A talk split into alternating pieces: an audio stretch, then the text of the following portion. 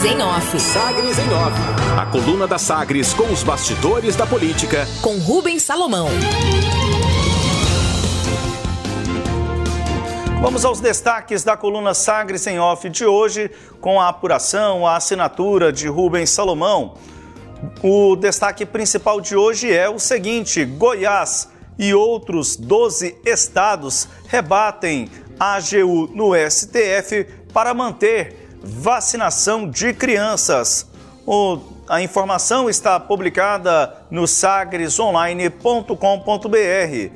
Assinatura de Rubens Salomão buscados pelo ministro Ricardo Lewandowski, 12 estados e o Distrito Federal se manifestaram junto ao Supremo Tribunal Federal, o STF, contra ação da Advocacia Geral da União, a AGU, que pede a suspensão da campanha de vacinação para crianças de 5 a 11 anos de idade. O principal argumento dos governadores é de que o governo federal ignora o apagão nos sistemas do Ministério da Saúde e usa dados imprecisos para atacar a imunização de crianças e adolescentes contra a Covid-19 nos estados, fomentando um discurso anti-vacina.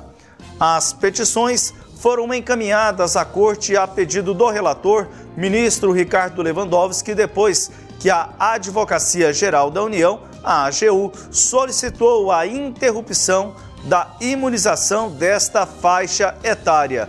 O ministro-chefe do órgão, Bruno Bianco, alegou que cerca de 58 mil receberam imunizantes não indicados para a faixa etária ou foram vacinados antes da liberação pediátrica pela Agência Nacional de Vigilância Sanitária, a Anvisa.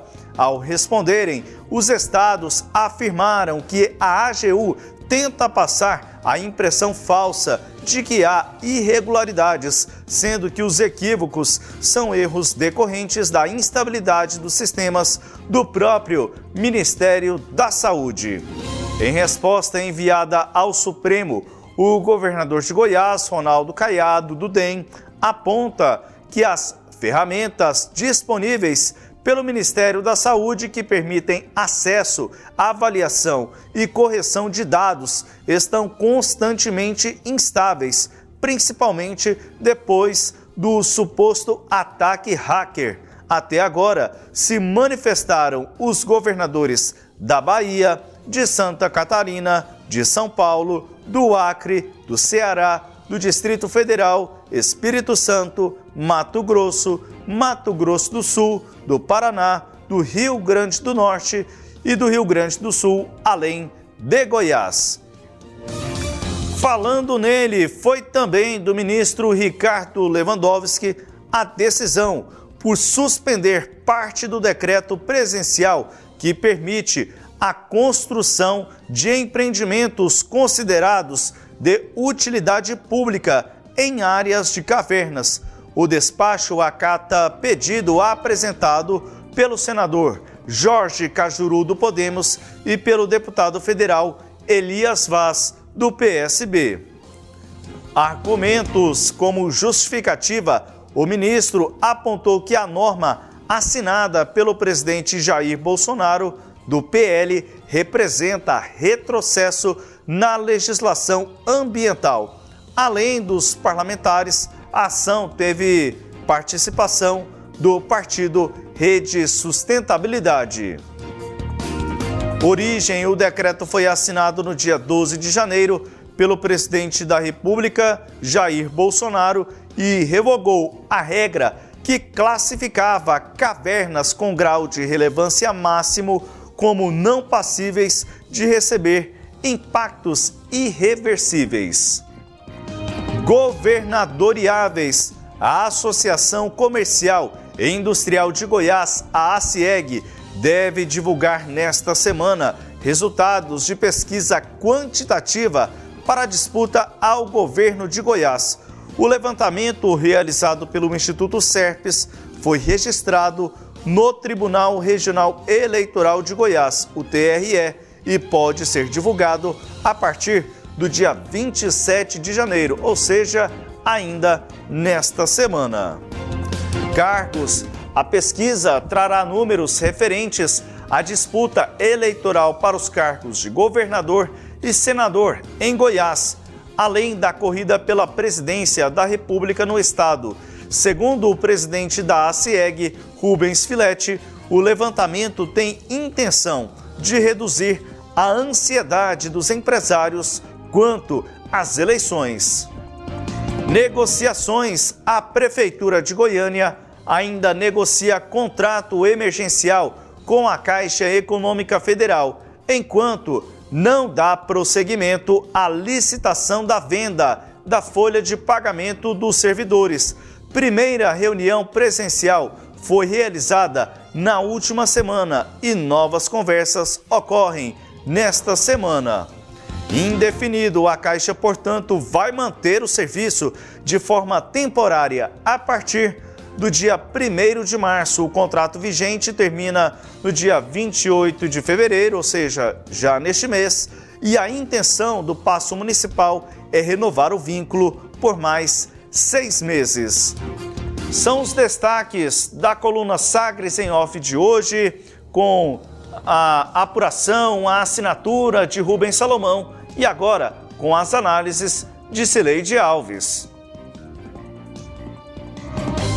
Uma tentativa né, do governo federal de atrapalhar a vacinação de crianças. A gente viu aí que, primeiro, o governo é, levou mais de um mês para autorizar o início da vacina, isso em relação ao prazo que a Anvisa autorizou o uso das vacinas. A Anvisa fez isso em dezembro, só um mês depois o Ministério da Saúde liberou as vacinas, inventou uma audiência pública, é, inventou é, outros procedimentos para segurar o processo de vacina. Né? Isso certamente foi prejudicial para várias crianças né, que ficaram à espera. As aulas estão começando sem que as crianças tenham sido vacinadas e agora é, sob pretexto de que há é, esse problema aí com a, o, o números de, de crianças vacinadas, o AGU provocou os estados, mesmo sabendo que os dados do Ministério da,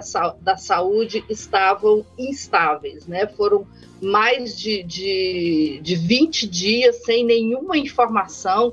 Depois os dados começaram a chegar truncados no, no Conecta SUS e ainda assim o Ministério da Saúde está usando essas informações para tentar, mais uma vez, é, prejudicar, atrapalhar a vacinação de crianças. Né? Então, eu acho que é isso que tem que ficar claro para o nosso ouvinte e os governadores estão sabem disso, né? Viveram essa experiência aí durante esse um mês em que o Ministério atrasou a vacinação e agora sem contar ainda que o, o secretário de tecnologia do Ministério divulgou uma nota técnica é, dizendo que os, os, o, o, kit Covid tem eficácia, a vacina não. Assim, é, um, é um caso absurdo, né? E ontem é, a rede entrou na justiça, no STF, contra essa nota técnica e pedindo a suspensão do secretário do cargo, né? também os deputados federais Tabata Amaral, é, Felipe Rigoni, o senador Alexandre Vieira, além de outros membros do movimento Acredito, entre eles o goiano é, José Frederico, entraram na Justiça Comum em Brasília com uma ação com o mesmo objetivo, pedindo uma liminar para suspender do cargo o Hélio Angolo, que é, é esse, esse, esse profissional que fez essa insanidade de dizer que a cloroquina é viável e que a vacina não é viável. Então, esse é o, o governo que está usando todos os recursos para impedir a vacinação de crianças. Bom, e aproveitando aqui os, é, os Sagres em off, eu queria trazer também né, julgada de exoneração do secretário de comunicação do governo do estado, Tony Carlo, né, Samuel, ele teve o, o decreto, o governador publicou um decreto ontem à noite exonerando Tony Carlo da função e nomeando interinamente o secretário Adriano Rocha Lima, Samuel. Ele que vai ocupar de forma cumulativa a função de secretário-geral da governadoria e na Secretaria de Comunicação de uma forma provisória, como você bem disse, Leide. E também o Rubens Salomão, na coluna, ele traz uma atualização sobre a folha de pagamento da Prefeitura de Goiânia, uma questão que já estava prevista eh, em outro instante, que é a prorrogação de uma forma temporária desse contrato com a Caixa Econômica Federal, até que a Prefeitura tenha um novo caminho, seja por uma decisão com o Itaú ou então por outra eh, decisão que o município tomar. Fato é, é que a Prefeitura terá um tempo a mais a partir deste contrato emergencial com a Caixa Sileide. É, isso já tinha sido anunciado né, há algum tempo atrás, que o contrato ia ser prorrogado e também o prazo de mais seis meses. Né? Enquanto isso, a prefeitura continua indefinida.